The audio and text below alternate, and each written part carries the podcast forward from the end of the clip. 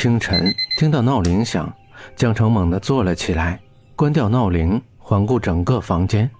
何露的床上看上去乱糟糟的，像个残败不堪的战场。操场上，何露气喘吁吁的慢跑着，不时的来回的张望，两手冻得通红，可眼神里的那份坚定却丝毫不减。怎么还不来？操场的人越来越多，渐渐的越来越少。何露无精打采的走着，由原来的满怀信心到现在的失落，看着那些牵在一块的欢声笑语离开的恋人，自己的眼神里是更多的羡慕。难道是生病了？像是突然想到了什么，何露猛地站住。不应该啊，昨天他还好好的。何露，你个小白，怎么可以诅咒你最爱的徐峰学长呢？呸呸！刚才说的不算。徐峰学长应该是有事才没来，或许等一会儿他就来了。对，一定是这样的。何露努力的奔跑着，和以前一样，沿着徐峰每天的路线奔跑。想象着他就在前面奔跑，只要跟下去就可以遇见。何露不是一个爱运动的人，以前不管江城怎么拉他，他都不会去跑的。按他的话说：“姐，我身材这么好，就不去操场拉仇恨了。”每次听到这句话，江城想拍死何露的心都有了。久而久之，也就不拉着他去跑了。爱上一个人，你就会不自觉地为他养成一个习惯。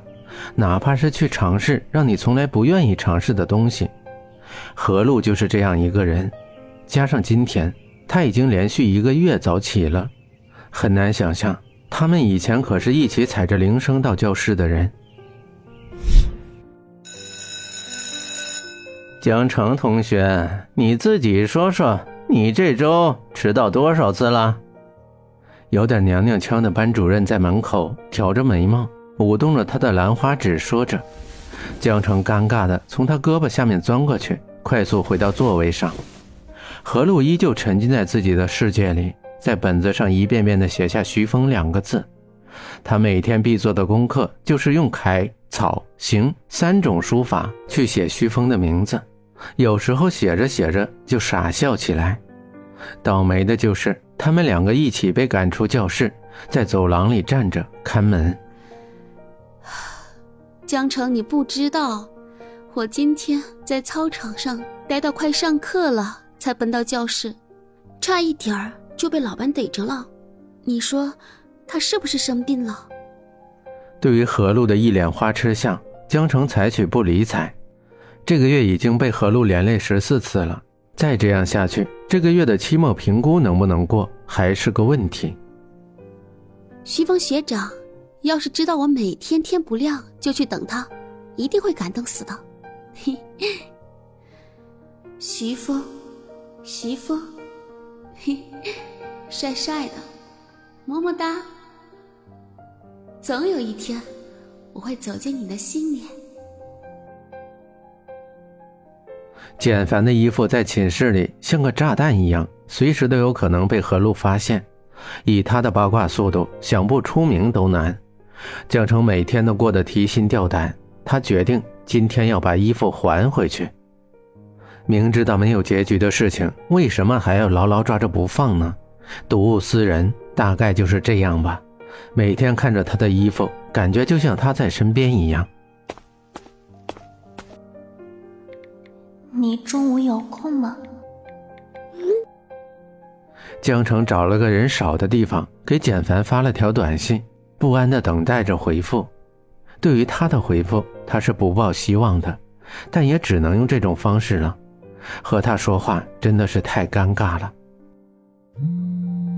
嗯，手机在手里震动着，很快就收到了回复。江城的心里居然有一丝的狂喜。你的衣服我洗过了，中午来取吧。他来取。这样会不会被别人看到啊？到时候又要说不清了。小三的名分我可当不起。还是我送过去吧。你在哪里？短信一条接着一条的过来，两条是截然不同的短信，弄得简凡一头雾水，不知道该跟他说什么。下午三点，篮球场。江城，啊，什么事？何璐在身后拍了江城一下，踮着脚尖看他在干嘛。江城转过身，捂住手机，对着何璐不怀好意的笑着。你是不是背着我做什么坏事了？哪有？真的？还说呢？你这个月是第几次了？第几次了？好了，我请你吃鱼香肉丝，大份的，必须的。坐到教室里写作业，却怎么也静不下心来，不时的拿起手机看时间。今天的时间为什么这么慢呢？明明感觉过了很久，怎么才半个小时？终于熬到了三点，江城背着书包就跑了出去。操场里打球的人很少，是因为天气太冷的缘故。今天的雾气很大，伸出手几乎看不到五指。如果不是熟悉，很可能会绊到什么东西。时间约的是三点，江城看了看信息，又看了看周围，整个球场都走了一遍，怎么没有遇见他呢？还是他记错了地方了。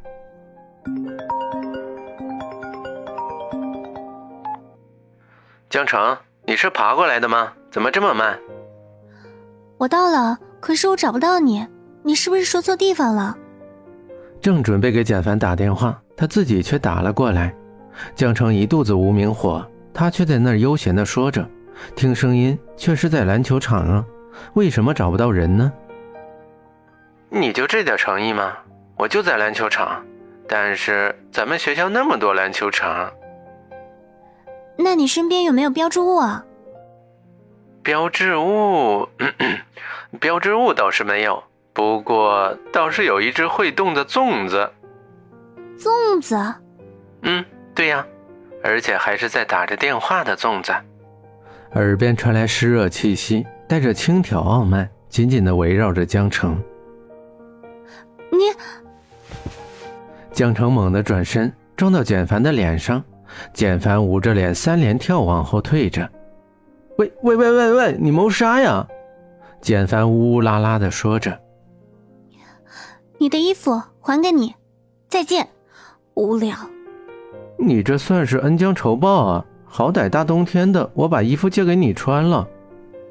是你借的吗？你有那么好心吗？我信吗？